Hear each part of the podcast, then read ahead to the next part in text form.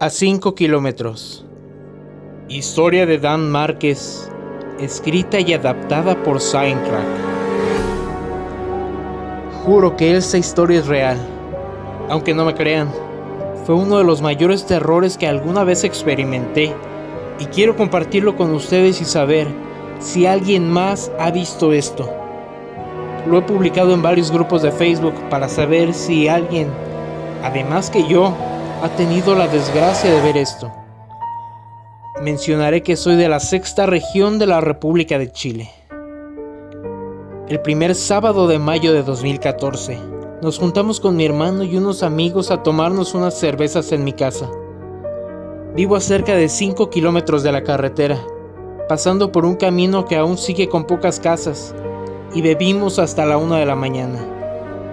Después salimos y en el paradero comenzamos a fumar hierba para relajarnos.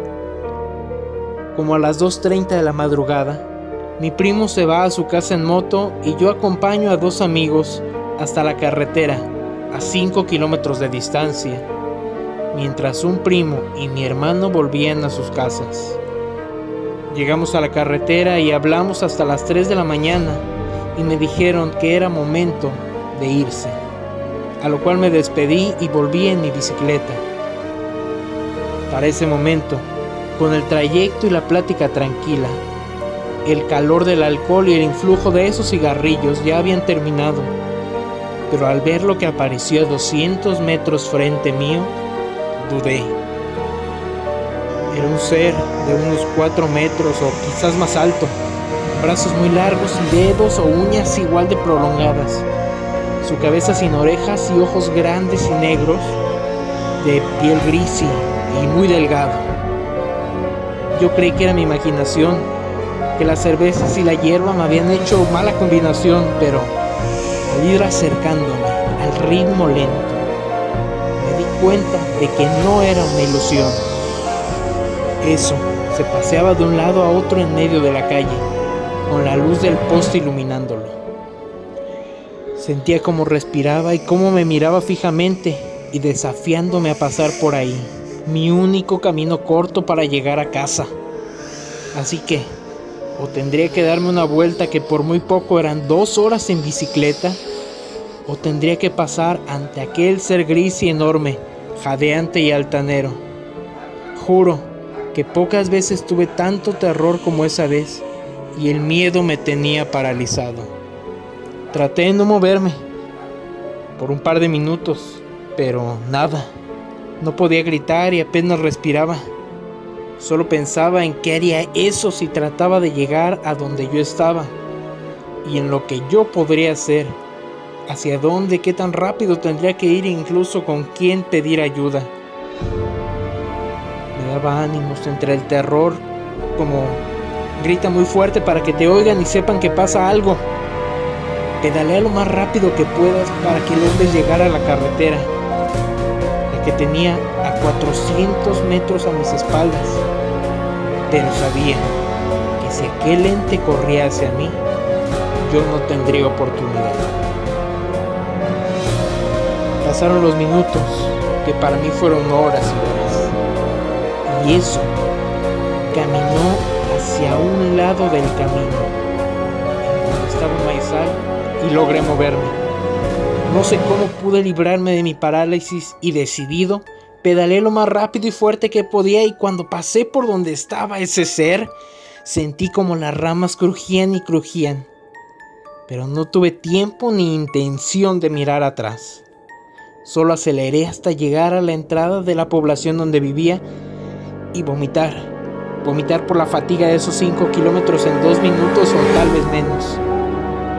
Llegué a mi casa y caí de agotamiento. Dormí de inmediato sin contarle nada a nadie. Al otro día, a eso de las 7 de la tarde del domingo, llega mi hermano menor que tiene 13 años, con una expresión facial de espanto. Él es moreno por lo pálido que estaba pude notar que algo malo le pasó. Le pregunté si había tenido un accidente o si vio algo y me dijo que antes de dar la vuelta en la curva de los sauces de los colgados, y es que así le decimos a un tramo del camino donde años atrás la gente se colgaba siempre del mismo árbol y rama, que había visto una cosa que se le cruzó en medio del camino a 100 metros o menos de donde él iba pasando. Yo le dije sin dejarlo terminar. Era alto, de unos cuatro o más metros, brazos largos, ojos negros y grandes, piel gris y expresión como que estuviera muerto, ¿verdad? Y él, mi hermano mirándome con el más desconcierto que con el que llegó, me dijo, oye, ¿cómo sabes eso? y mirando a mi hermano a los ojos le respondí. Anoche se me cruzó cuando volvía de ir a acompañar a los cabros al cruce, a eso de las 3.5 de la madrugada. Nos quedamos inmóviles, sin decir nada y la puerta nos la abren.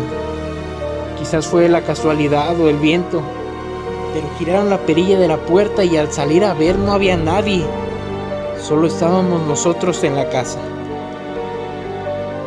Esa noche publiqué en Facebook lo que me había pasado y que también le sucedió a mi hermano, que debo de insistir, que no fuma ni toma, por lo que mi primo, el primero que salió en la moto, dijo que eso, que aquella cosa, lo siguió por el camino viejo por el que él había transitado esa noche, y del susto no supo hacer más que acelerar e irse lo más rápido posible.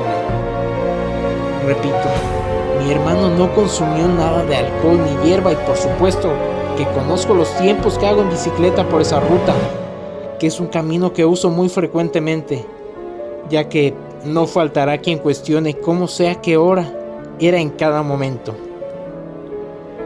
Les pido por favor que me digan en los comentarios si alguien sabe o conoce de más casos como este.